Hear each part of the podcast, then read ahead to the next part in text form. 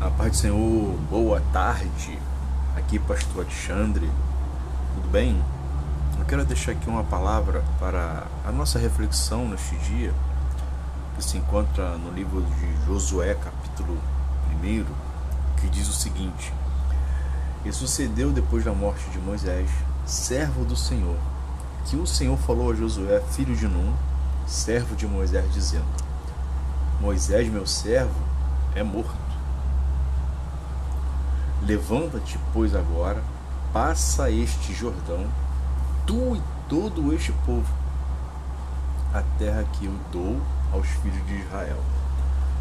Todo lugar que pisar a planta do vosso pé, vou-lo tenho dado, como eu disse a Moisés, desde o deserto e do Líbano até o grande rio, o rio Eufrates, toda a terra dos heteus e até o grande mar para poente do sol será vosso termo.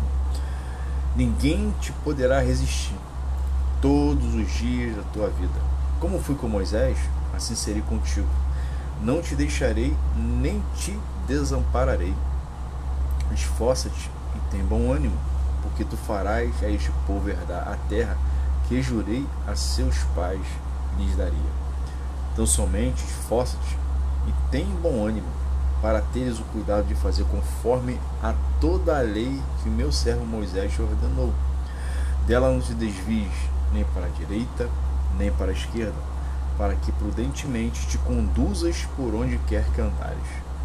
Não se aparte da tua boca o livro desta lei, antes medita nele dia e noite, para que tenhas cuidado de fazer conforme a tudo quanto nele está escrito, porque então farás prosperar o teu caminho e serás bem-sucedido. Não te mandei eu? Esforça-te e tem bom ânimo. Não temas, nem te espantes, porque o Senhor teu Deus é contigo por onde quer que andares. Aleluia! Que coisa maravilhosa. Josué estava recebendo uma, um encargo, uma responsabilidade. E ele sabia a proporção que era essa responsabilidade. Por quê? Substituir Moisés não seria fácil. Conduzir o povo à terra que foi prometida. E o Senhor se apresenta para ele, fala diretamente com ele. E fala: Meu servo Moisés é morto.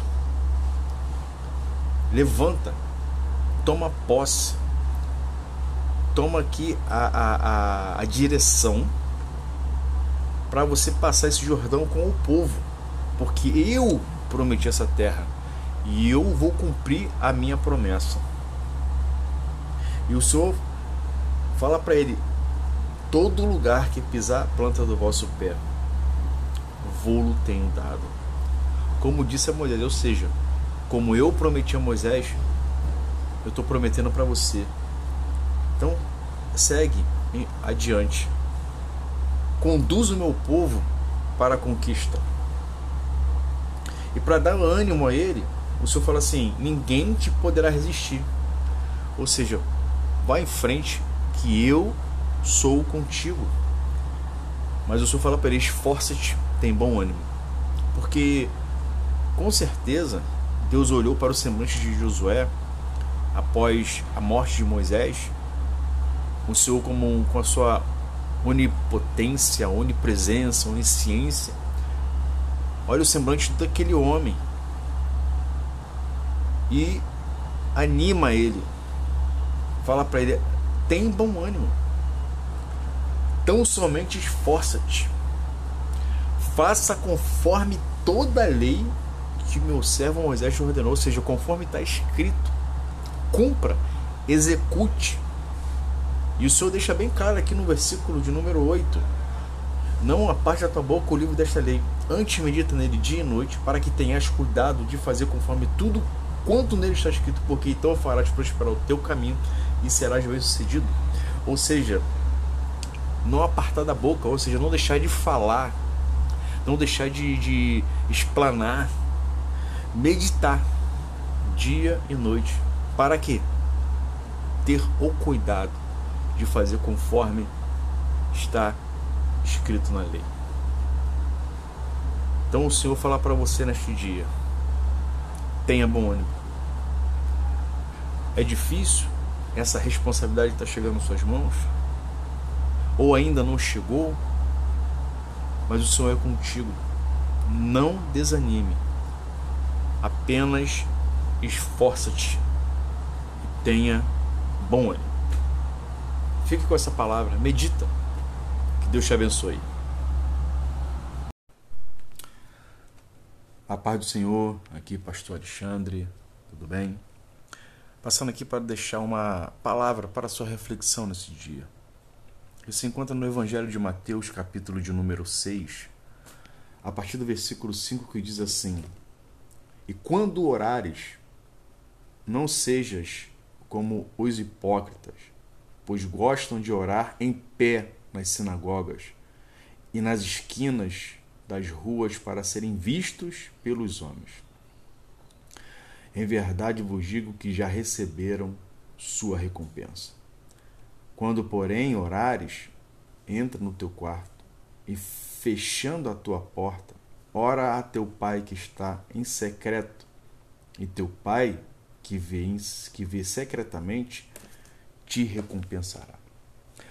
Aqui Jesus, na continuação do Sermão do Monte, no capítulo 6. Ele instrui aqui os seus ouvintes acerca da oração. E ele de imediato chama de hipócrita aquele que fica parado em frente às sinagogas, nas esquinas, para se mostrar, para dizer que está orando, para dizer que, está, que ele é mais santo. Está falando dos fariseus. Um grupo que fazia questão questão de mostrar que estava em oração, questão de mostrar que estava em jejum. E Jesus chama eles de hipócritas. Olha só. Querendo aparecer querendo fazer uma, uma autopromoção. Mas o Senhor, ele, na sua maravilhosa sabedoria, ele nos orienta o seguinte: no versículo 6 ele diz: Quando, porém, orares, entra no teu quarto, fechando a tua porta, ora a teu pai que está em secreto, e teu pai que vê em secreto te recompensará. Olha o que Jesus está instruindo. Não precisa ficar se amostrando. Vá no secreto. Vá naquele momento ali no qual você necessita, você sente a necessidade de estar orando, porque a oração é um momento de comunhão. A oração é um momento de relacionamento com o Pai. Muitas das vezes a gente está passando por tribulações, aí é a gente ora com vontade, ora de verdade. Mas não é só nesses momentos, não. Até no momento de alegria, nós devemos de colocar nossos joelhos no chão e agradecer ao nosso Pai que Ele proveu né, um recurso. Mas que nós possamos tirar esse texto como uma reflexão, como uma lição para a nossa vida de que a oração ela é importante.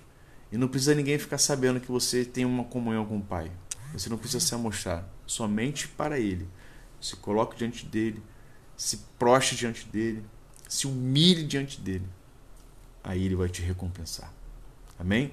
Fique com essa palavra, reflita. Deus te abençoe.